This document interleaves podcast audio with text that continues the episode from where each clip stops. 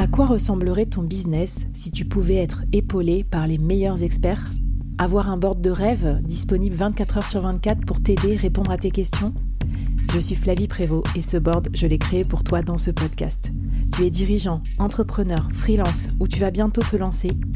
Ne reste pas tout seul dans ton coin. Inspire-toi des conseils des meilleurs chaque jour par ici, à mon micro. Et si tu l'oses, on te mettra au défi parce que nous, ce qu'on aime bien, c'est te faire progresser vite et bien. Alors bienvenue à toi, bienvenue dans ton board et bon épisode.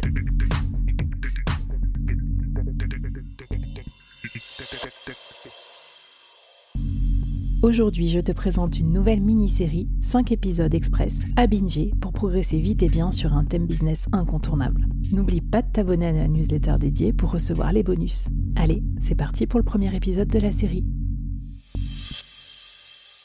Bonjour à toutes et à tous et bienvenue dans cette nouvelle mini-série du board. Alors aujourd'hui, je suis trop contente, vraiment trop contente du thème qu'on aborde, freelance débordé. Et on va faire une mini-série euh, pour tous ceux qui se lancent en freelance, pour tous ceux qui sont expérimentés en freelance, pour tous ceux qui ont ce syndrome en tant que solopreneur indépendant d'être, comment dirais-je, un petit peu débordé dans leur quotidien parce que c'est pas facile d'être solopreneur.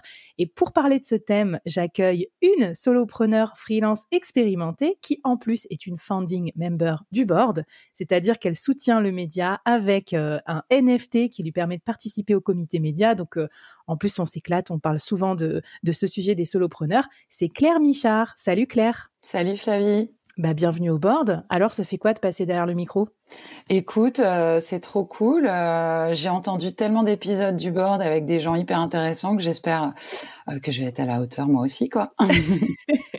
mais bien sûr que tu vas être à la hauteur parce que, en fait, on, comment est né cet épisode? On, on, faisait du coworking ensemble parce que c'est une activité que j'aime bien faire avec d'autres solopreneurs et que je vous recommande. Et euh, en fait, euh, on s'est donné des tips, on a échangé sur des problématiques de bah, comment tu fais en tant que freelance pour, bah, je sais pas, mieux gérer tes clients, mieux t'organiser, etc. Et donc, c'est le projet qu'on vous propose en cinq épisodes dans cette mini-série. Claire va nous décoder étape par étape les, euh, en fait, les grands pans d'activité qu'elle a remis sous contrôle pour devenir non plus une freelance débordée comme avant, mais une solopreneur organisée et épanouie dans son job. Et on va en parler parce qu'il n'y a pas que l'argent, il y a aussi la gestion du temps quand on est solo. C'est super important. Alors, qu'est-ce qui déjà, euh, Claire, si on remonte un petit peu dans ton activité, dans ton historique, ça serait quoi la première étape qui t'a permis de passer de au secours, je suis débordée, je cours après le temps, je fais que des missions clients euh, tout le temps, à euh, je reprends le contrôle sur mon activité? Ok. En fait, déjà en, préambule, il faut savoir un truc, c'est que hum, quand je me suis lancée moi en freelance, euh, j'avais des, je m'étais fixé des limites. Donc, de toute façon, je ne pouvais pas être débordée. Euh, tout simplement parce que c'est pour ça que j'ai voulu être freelance. Mmh. Pour reprendre le contrôle de mon temps, reprendre le contrôle de, aussi de, de, de ma vie privée et euh, euh ne plus attendre le week-end pour faire euh, les choses que j'ai besoin de faire en dehors du taf. Donc en fait, je m'étais déjà d'emblée fixé des règles, à savoir euh, pas de boulot le soir et le week-end, euh, pas de boulot le mercredi après-midi parce que j'ai des enfants et voilà, ça c'était un peu au départ sanctuarisé.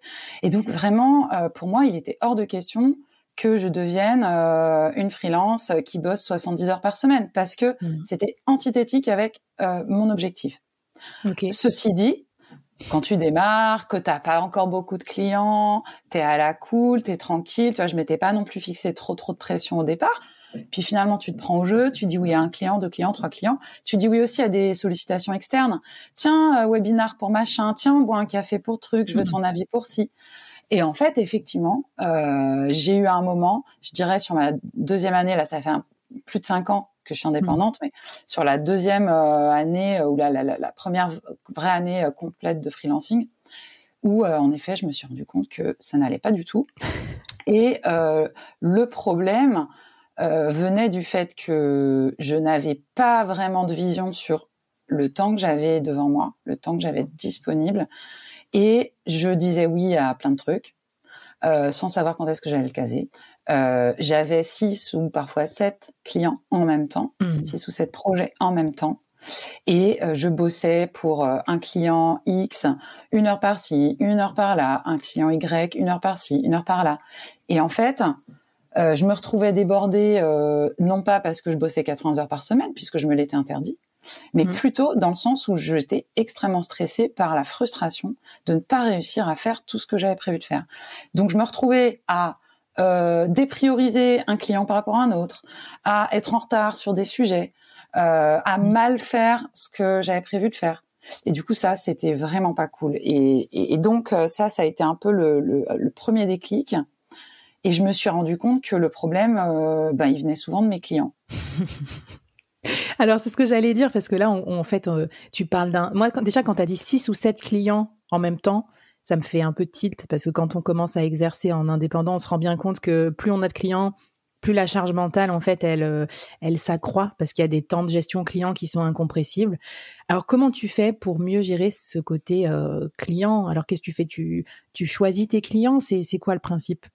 En fait, il y a plusieurs, euh, plusieurs choses. Mais effectivement, euh, quand on commence à se rendre compte en tant qu'indé que on se crame un peu la santé, qu'on néglige euh, sa santé, sa famille, son administratif ou ses loisirs tout simplement, et qu'on passe tout euh, pour nos clients et que même eux on les sert pas comme on voudrait le faire, euh, il y a un problème. Ça peut être qu'on a juste trop de boulot, qu'on a mmh. accepté trop de trucs. Ça peut être qu'on est juste mal organisé. Euh, mmh. mais c'est vrai que le premier truc qu'on peut se demander, c'est est-ce que j'ai des bons clients euh, Parce que parfois, euh, c'est juste, il y a des gens qui, en face de toi, eux-mêmes sont mal organisés.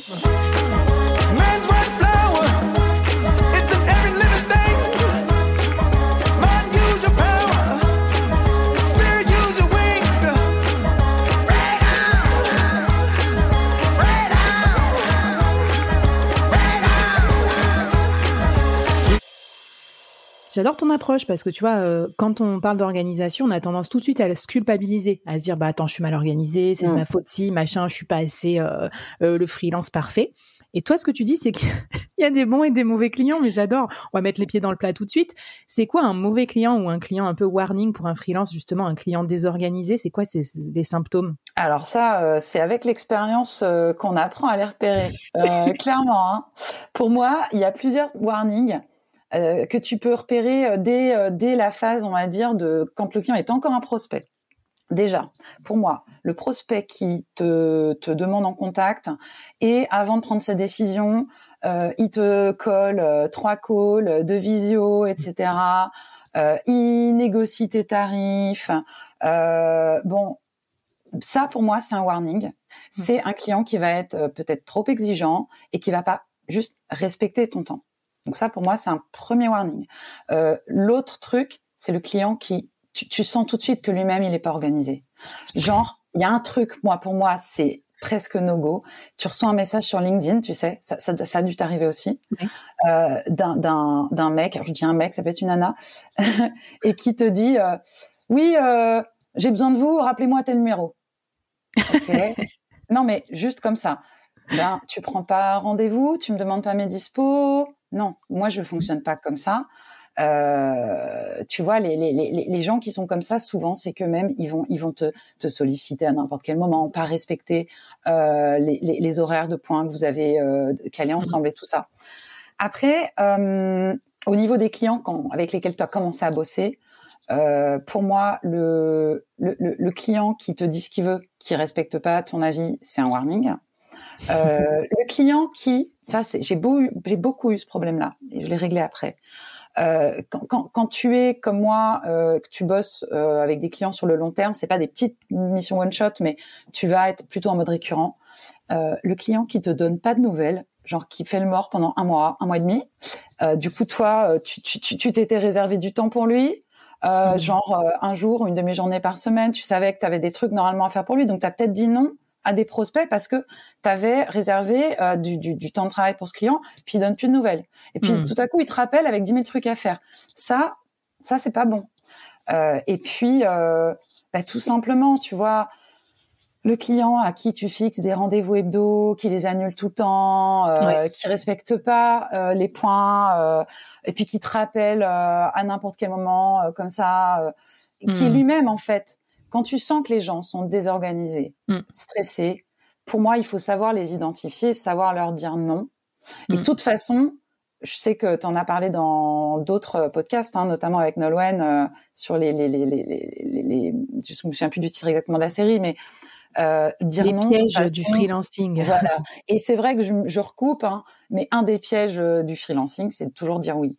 Donc, euh, donc, donc pour moi, pour s'aider à identifier ça, on peut, euh, moi c'est ce que j'ai fait, créer une espèce de, de, de, de, grille de décision quoi. Qu'est-ce que je veux, mmh. qu'est-ce que je veux pas, et, euh, et, ça peut t'aider déjà à, à savoir avec qui tu as envie de bosser ou pas.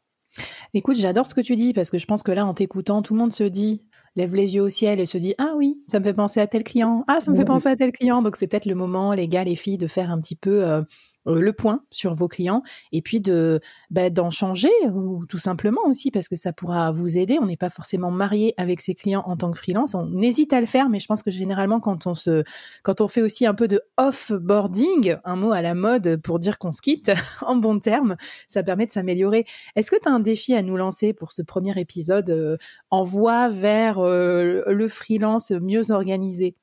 Écoute, moi ce que je propose c'est justement de créer cette petite grille euh, de sélection euh, pour faire le déjà savoir euh, qu'est-ce qui fait que tu as envie ou pas d'accepter un projet.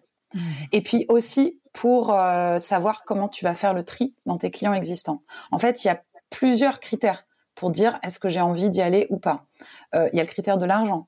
Est-ce que mmh. ce client est rentable ou pas? Et pour savoir si un client est rentable, déjà, faut savoir combien de temps tu passes pour lui versus ce que ça te rapporte. Des fois, il y a juste des clients euh, t'as mal négocié tes tarifs, ou alors c'est eux qui t'imposent des prix, ou alors ils te donnent trop de boulot par rapport à ce qui était prévu dans la mission de départ. Donc ça, mm. il faut être capable déjà de savoir parmi les projets, les clients avec qui on bosse, lesquels sont les plus rentables. Et, et, euh, et, et ça, c'est un premier critère, l'argent. Mais il y en a d'autres. Euh, le fun, le kiff, euh, le relationnel. Est-ce que ça se passe bien avec eux? Y a, Est-ce qu'il y a de l'apprentissage derrière aussi? Mm. Tu vois, ça peut être un critère. Moi, je sais que je suis parfois prête à payer, être payé un petit peu moins, si je sais que ça va m'apprendre quelque chose, que ça va me donner d'autres retombées en termes de réseau ou quoi. Mmh. Et, et, du coup, moi, euh, ce que je propose, c'est de créer cette grille-là. Euh, et, et d'ailleurs, euh, j'ai un petit euh, modèle, moi, euh, sur Notion qu'on pourra mettre en ressource de, de l'épisode, avec des exemples de critères de choix d'une mission un peu par grand domaine.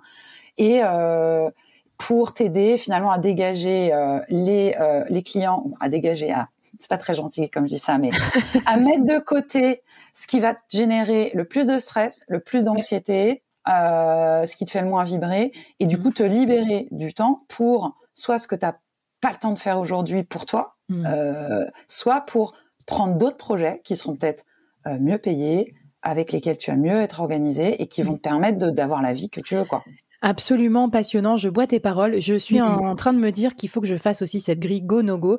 Alors, je vous redis, si vous écoutez l'épisode en train de faire du vélo ou de vous promener dans une forêt parce que vous voulez euh, libérer votre charge mentale, abonnez-vous à la newsletter du board. C'est là qu'on met toutes les ressources et tous les défis et les exercices à faire dans le cadre des épisodes. Et en plus, on a une surprise avec Claire parce qu'on innove. C'est ça aussi le comité média.